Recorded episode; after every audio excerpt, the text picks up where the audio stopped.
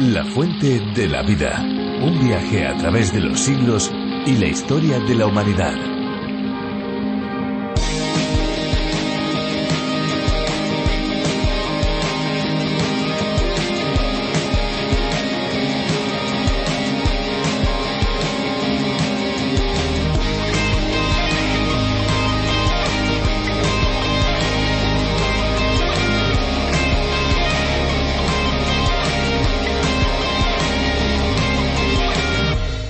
¿Sabían que en el agua oxigenada podría esconderse el secreto para curar los hongos que muchas personas padecen en zonas del cuerpo como las uñas, las manos o los pies?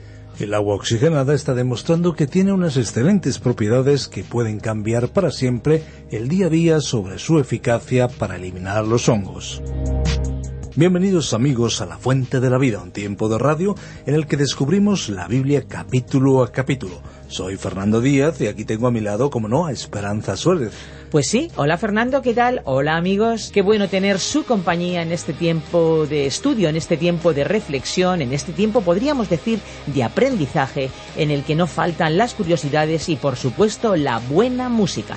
Eso es, son los ingredientes de un programa diferente donde el agua es protagonista, pero sobre todo el agua de la vida. La Fuente de la Vida es la adaptación para España de A través de la Biblia. Esta labor es realizada por Virgilio Bagnoni, encargado de la traducción y adaptación para España de este viaje trepidante por el libro de los libros, más de 1.300 acercamientos en nuestro tren de la Biblia comparada en las 66 estaciones de cada libro. La Fuente de la Vida, este es el título, es un espacio cuyo nombre original es A través de la Biblia del teólogo John Vernon Magee. A través de la Biblia es el nombre de la versión tan conocida en el ambiente hispanoamericano, pero ahora también en la versión para España y más allá a través de la fuente de la vida. Son más de 80 países que disfrutan de estos programas visite lafuentedelavida.com donde encontrarán más información detallada.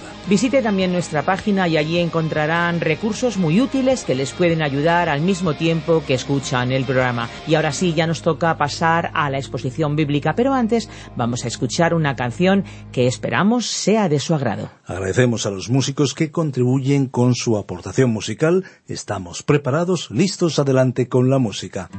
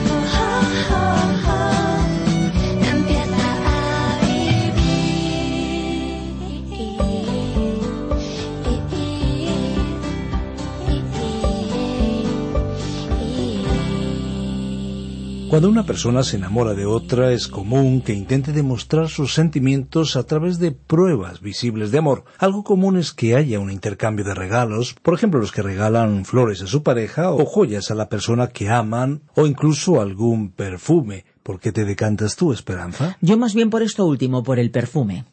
Esta práctica, desde luego, claro, no se restringe a la relación de afecto a la pareja entre hombres y mujeres, sino también para demostrar el cariño entre parientes, amigos e incluso entre compañeros de trabajo o de clase. Así también hay maneras de demostrar el amor a Dios, aunque en la historia muchos no lo hayan entendido muy bien. Efectivamente, porque el amor más que un sentimiento es una decisión. Descubramos más de lo que Dios dice en el capítulo 6 del libro de Miqueas. Recuerden nuestras vías más inmediatas de comunicación, el 601-203-265. Recibimos sus mensajes de texto y mensajes de voz a través del WhatsApp. Muchas gracias por ello. 601 203-265. También, recuerden, pueden consultar nuestra web www.lafuentedelavida.com y descargar la aplicación La Fuente de la Vida tanto para Android como para iPhone. Allí encontrarán todos nuestros programas. Escuchamos ya la reflexión de hoy. La Fuente de la Vida. Miqueas capítulo 6 versículos 6 al 8. Nuestro viaje bíblico continúa hoy avanzando por el libro del profeta Miqueas, y esperamos que usted ya tenga su Biblia abierta en el capítulo seis de Miqueas. Antes de comenzar en el versículo seis, recordaremos algo de lo dicho al final de nuestro programa anterior. En cada capítulo de este libro hemos encontrado un pasaje hermoso y significativo y hoy llegamos a los versículos seis al ocho. Algunos teólogos, que tienen un punto de vista más bien laxo sobre la inspiración de las Sagradas Escrituras, y en especial del Antiguo Testamento, se deleitan leyendo este pasaje considerándolo como una expresión de la religión pura y como la mejor declaración del Antiguo Testamento. Bueno, por nuestra parte estamos de acuerdo en que se trata de una gran declaración, pero no estamos de acuerdo con la interpretación sesgada y parcial de tales teólogos. Resumiendo, diremos que Dios le había suplicado a su pueblo que se volviera a él y que se arrepintiera. Les recordó su redención, cómo les había liberado de la esclavitud de la tierra de Egipto y cómo les guió y sustentó durante su largo viaje por el desierto. Como veremos más adelante, el pueblo tenía que formular cuatro preguntas y por cierto que eran buenas preguntas. La respuesta a ellas era y es, también en la actualidad, de suma importancia. Esta sección que estudiaremos constituye un pasaje extraordinario, pero tenemos que ser cuidadosos en considerarlo en el contexto en el que el profeta Migeas pronunció estas palabras, y especialmente en la medida en que se relaciona con el Antiguo Testamento como una unidad. Estamos seguros que cada persona que cree en la existencia de Dios quiere hacerse la pregunta de cómo se puede acercar a Él, a no ser que usted sea un ateo, alguna vez tiene que haberse hecho esa pregunta. Las naciones paganas del pasado y de la hora presente se han hecho esa pregunta y han encontrado una respuesta. Y el punto de vista pagano, en primer lugar, se revela por el aspecto terrible de sus ídolos, y su forma de pensar se revela también por el hecho de que, cuando se enfrentaban con problemas, creían que su Dios estaba enfadado, y que entonces tenían que hacer algo para apaciguarlo. Así que en aquellos días los israelitas formularon una pregunta, y era una pregunta legítima, que muchas personas de nuestro tiempo alguna vez habrán formulado. Y la encontramos aquí en el versículo seis de este capítulo seis de Miqueas, donde leemos ¿Con qué me presentaré al Señor y adoraré al Altísimo? En otras palabras, la primera pregunta era la siguiente ¿Qué le pasa a Dios? ¿Por qué siente desagrado hacia nosotros? Estamos cumpliendo los ritos y la liturgia de la religión. Estamos obedeciendo las formalidades externas. Y Él ha sido el que nos ha transmitido esas formas.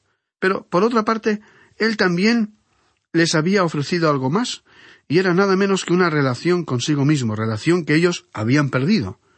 Nuevamente, la pregunta ¿con qué me presentaré ante el Señor y adoraré al Dios Altísimo? se dirige hoy también hacia cada uno de nosotros. ¿Qué puedo llevarle a Dios? ¿Qué puedo darle? Él se encuentra allá arriba en el cielo y yo estoy aquí abajo. ¿Cómo puedo alcanzarle? ¿Cómo voy a comunicarme con Él? ¿Cómo voy a entrar en contacto con Él? ¿Cómo puedo complacerle? ¿Y cómo puedo ser salvo? Siglos después, el carcelero de Filipos, que sería un pagano como ellos, formularía también esa pregunta ¿Qué debo hacer para ser salvo? ¿Cómo puedo solucionar el problema de mi relación con Dios? Y esa era una buena pregunta, no había nada malo en ella. Ahora, la segunda pregunta registrada en el versículo seis fue la siguiente ¿Me presentaré ante él con holocaustos, con becerros de un año? Dios había requerido de ellos sacrificios. En la primera parte del libro de Levítico vemos cuáles eran los cinco sacrificios que debían presentar, por medio de los cuales podían acercarse a la presencia de Dios. De modo que ellos se plantearon la pregunta ¿será adecuado sencillamente practicar esta forma de religión? El razonamiento humano siempre degenera en una actitud que se resume en expresiones tales como, por ejemplo, yo tengo que hacer algo para Dios. Él quiere que yo haga algo. Y debemos decir que la citada actitud probablemente revela el corazón orgulloso del hombre más que ninguna otra cosa. Nosotros queremos hacer algo para Dios. Sentimos una especie de calidez interior cuando nos sentimos generosos y hacemos un regalo. Nos sentimos como esa persona que no es verdaderamente creyente y que dice, bueno, yo voy a la iglesia, en realidad hasta soy miembro de la iglesia, contribuyo generosamente para los gastos de esa iglesia, y cuando me piden que haga algo, sencillamente lo hago. Soy una persona civilizada.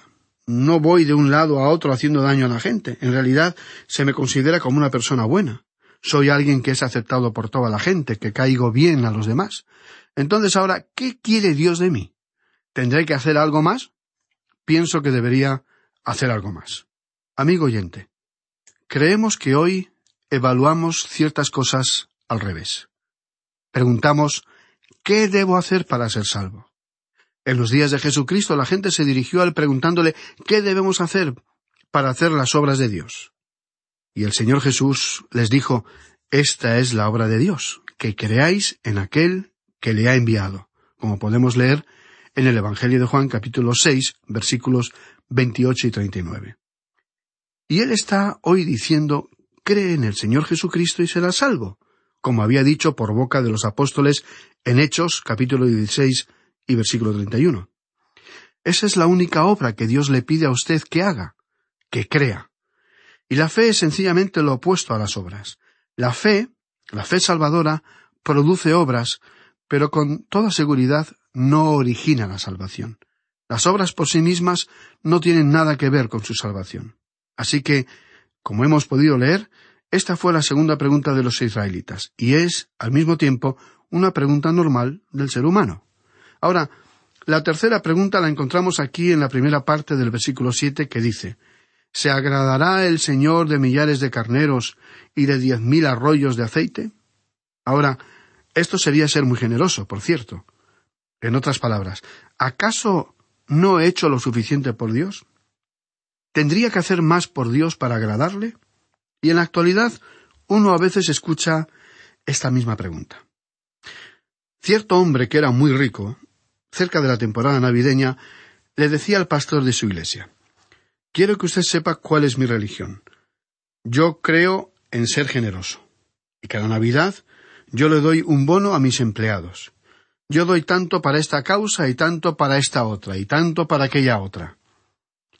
Y también contribuyo para mi iglesia.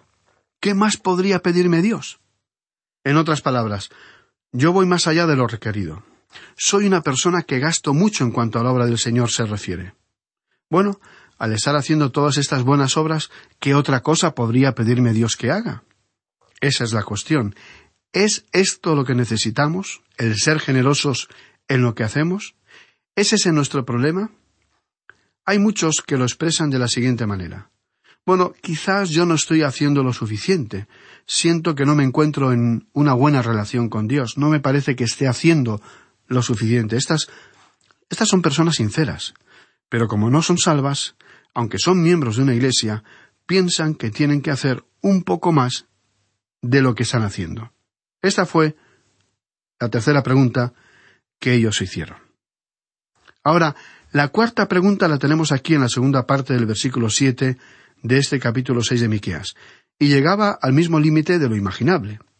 Era la siguiente ¿Daré mi primogénito por mi rebelión, el fruto de mis entrañas por el pecado de mi alma? Para este pueblo, esta pregunta tenía mucho significado, porque estaban rodeados de gente pagana que adoraba a Moloch, adoraban a Baal, y en tal adoración se ofrecían sacrificios humanos. Y en algunas ocasiones, hasta el mismo pueblo de Israel se dirigió en esa dirección. Debemos mencionar que dos de los reyes más malvados que haya tenido el reino del sur llevaban a cabo sacrificios humanos.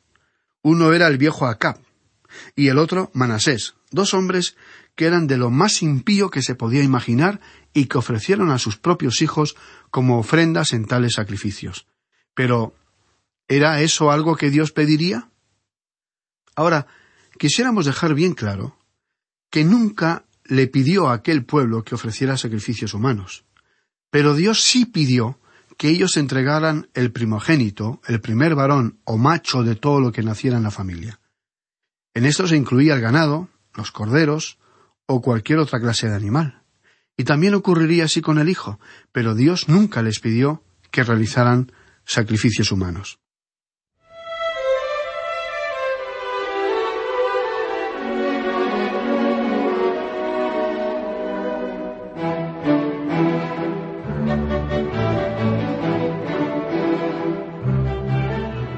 Hay muchos pasajes que tratan este tema y vamos a tener que limitarnos a solamente dos o tres porque creemos que serán suficientes para ilustrar este pedido por parte de Dios.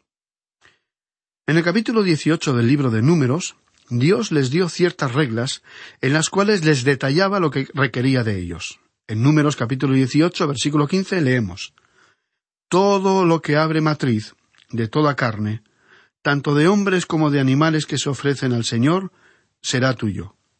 Pero harás que se redima el primogénito del hombre, y harás también redimir el primogénito de animal inmundo.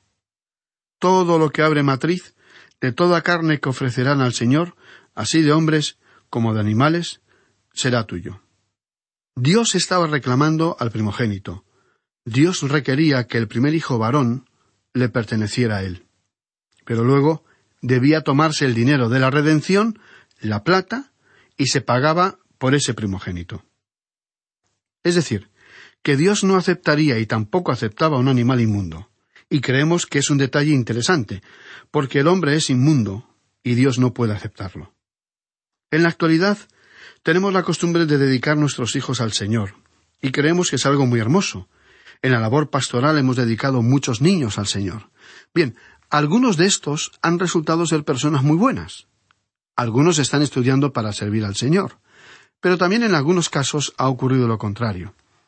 Es una acción muy adecuada dedicar los hijos al Señor, pero ello no garantiza que ellos, al crecer, llegarán a ser personas de bien. Si continuamos leyendo en el libro de Números, en el capítulo 18, versículo 16, veremos que el niño debía ser redimido o rescatado mediante el pago de un precio fijado en monedas de plata. ¿Por qué? Porque como ser humano que era, el niño era considerado impuro en cuanto a su relación con Dios. Fue por esa razón que una mujer que había dado a luz era considerada impura, porque había traído al mundo a un ser impuro. David dijo en el Salmo 51 y versículo 5, En maldad he sido formado, y en pecado me concibió mi madre. Y Dios no quería a ese niño hasta que hubiera sido redimido y en la actualidad tenemos que esperar a que un niño o persona haya recibido al Señor Jesucristo como su Salvador, y cuando así lo hace, Dios puede tomar a ese niño, joven o adulto, para utilizarlo en el cumplimiento de sus propósitos. Dios no lo utilizará hasta ese momento. En el capítulo 13 del libro de Éxodo, versículo 2, dice, Conságrame todo primogénito, cualquiera que abre matriz entre los hijos de Israel, así de los hombres como de los animales, mío es. Vamos a leer un pasaje más, esta vez en el libro de Levítico capítulo 18, versículo 21, que dice, Y no des hijo tuyo para ofrecerlo por fuego a Moloc, no contamines así el nombre de tu Dios. Yo el Señor. Es decir, que ellos no debían ofrecer un sacrificio humano, no debían tomar a un niño para ofrecerlo como un sacrificio humano. Profanarían el nombre del Señor si así lo hicieran. Muchas veces los padres oran a Dios pidiéndole que sus hijos sigan los pasos de ellos en la vida profesional. Pero en realidad no deberían orar de esa manera. Lo mejor que nosotros podemos, los que somos padres, es presentarlos al Señor y pedirle que lo que queremos es que, en primer lugar, ese niño sea salvo. Y luego debemos orar para que el Señor los utilice. Y si el Señor quiere usarlos trabajando en una determinada profesión, aunque ésta no sea la nuestra o la que nosotros preferiríamos que ellos siguieran, lo importante y lo mejor que podría ocurrirles es que encaminen su vida y profesión dentro de los propósitos de la voluntad de Dios.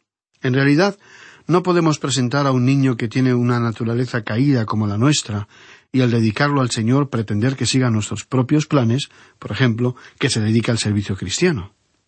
Bueno, escuchemos ahora lo que dice el versículo ocho de este capítulo seis de Miqueas. Oh hombre, Él te ha declarado lo que es bueno. ¿Y qué pide el Señor de ti? Solamente hacer justicia y amar misericordia y humillarte ante tu Dios. Este versículo agrada de manera especial aquellos que propugnan una religión de obras en el sentido en que uno puede salvarse por medio de las obras que realice. Lo que el profeta Miqueas estaba haciendo aquí es responder las preguntas de muchas personas sinceras del reino del norte de Israel, personas que se encontraban en una oscuridad espiritual y que no habían sido instruidas en la palabra de Dios. Ellas querían saber cómo acercarse a Dios. Querían saber si debían presentarle ofrendas encendidas, si debían presentarle muchas ofrendas, y si incluso debían ofrecerle a sus hijos, a sus propios hijos, como sacrificios humanos. Miqueas respondió a todas estas preguntas. En resumen, diremos que Dios no requería ninguna de estas cosas. La religión externa, sin una experiencia interna, sin una realidad interior, no tenía, en absoluto, ningún valor. El individuo tenía que experimentar un nuevo nacimiento espiritual y recibir una nueva naturaleza. Las formalidades exteriores no tenían importancia. Si alguien desea saber qué es lo que realmente le agrada a Dios y lo que Él requiere de una persona, este versículo ocho se lo aclarará. Así que vamos a considerar este versículo en detalle. Al interpretar cuidadosamente estas palabras, seguramente usted comprobará que no puede ser salvo por lo que usted considera como buenas obras, porque desde su naturaleza caída y no regenerada por Dios, no se pueden producir obras que Dios pueda aceptar. Hay tres cosas que Dios requiere. Primero, actuar con justicia. Es decir, que usted debe seguir o tener una forma justa para presentarse ante Dios. Tiene que ser una persona justa. Tiene que ser justo y honesto en el trato con sus semejantes. Tiene que ser sincero y fiel.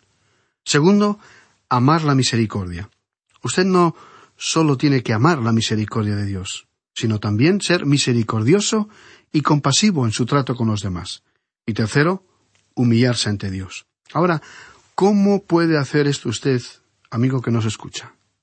¿Cómo puede cumplir estos requisitos con sus propias fuerzas? ¿Piensa usted que puede hacerlo sin la ayuda de Dios? ¿Piensa usted que lo puede hacer sin la salvación de Dios? Si piensa de esa manera, debemos decirle con el máximo respeto que está equivocado. Porque ni usted ni yo podemos llevar a la práctica ese elevado código moral sin el poder de Dios. Y no podemos por una razón muy simple, y es que estas virtudes que hemos mencionado son el fruto del Espíritu Santo.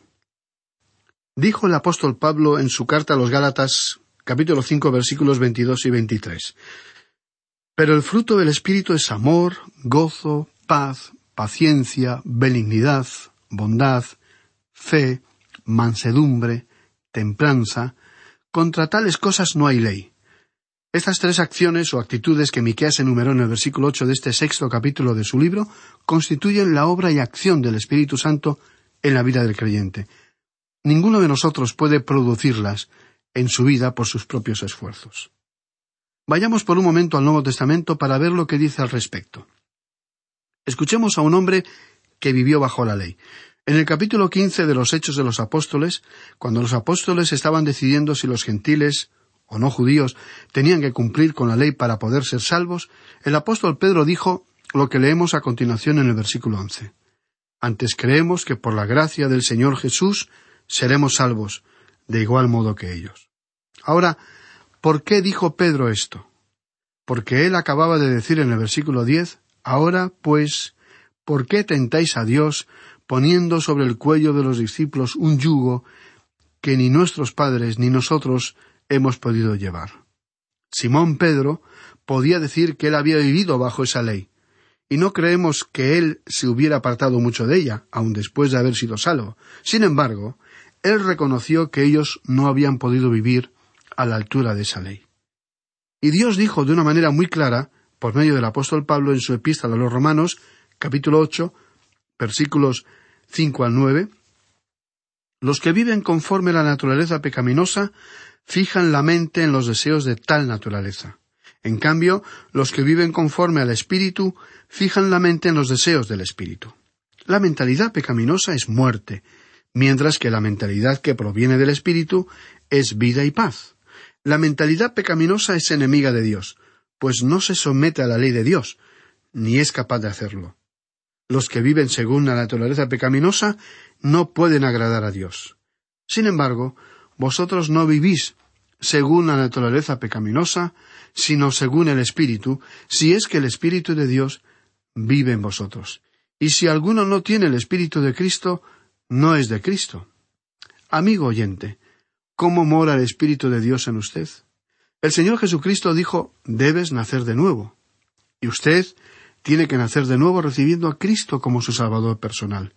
El apóstol Juan dijo en su Evangelio capítulo uno y versículo doce, Mas a todos los que le recibieron, a los que creen en su nombre, les dio potestad, o sea, el derecho, la autoridad de ser hechos hijos de Dios. Amigo oyente, por hoy nuestro tiempo ha llegado a su fin. En nuestro próximo programa continuaremos comentando este mismo versículo ocho y luego avanzaremos en nuestro estudio de los versículos siguientes. Esperamos contar con su compañía y participación al reanudar nuestro viaje a través de la Biblia. La Biblia es fascinante. Cuanto más se estudia su contenido, más se descubre.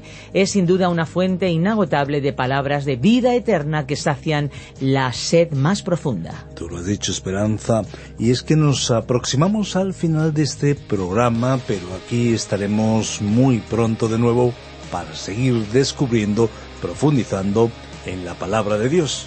Para aquellos que deseen volver a disfrutar de la fuente de la vida, los estudios también están disponibles en la fuentedelavida.com y también pueden encontrar materiales en nuestra página web. Efectivamente, pueden acercarse con todas sus sugerencias y preguntas al teléfono que les daremos en unos instantes. Sí, efectivamente, si desean contactar con nosotros, nuestros números son el 91 422 0524 y también el teléfono móvil 601 20 32 65, ambos con el prefijo más 34 si llaman desde fuera de España. Repetimos nuestro medio más inmediato de comunicación que es el WhatsApp. Recibimos mensajes de texto y de voz al 601-203-265. Y si lo que quieren es escribirnos, se pueden hacerlo a info radioencuentro.net. También les damos las gracias a todos aquellos que con su colaboración económica ayudan en este proyecto. Muchísimas gracias. Nos vamos, pero no sin antes recordarles un mensaje muy importante. Hay una fuente de agua viva que nunca se agota beba de ella. Este ha sido un programa de Radio Transmundial producido por Radio Encuentro, Radio Cadena de Vida.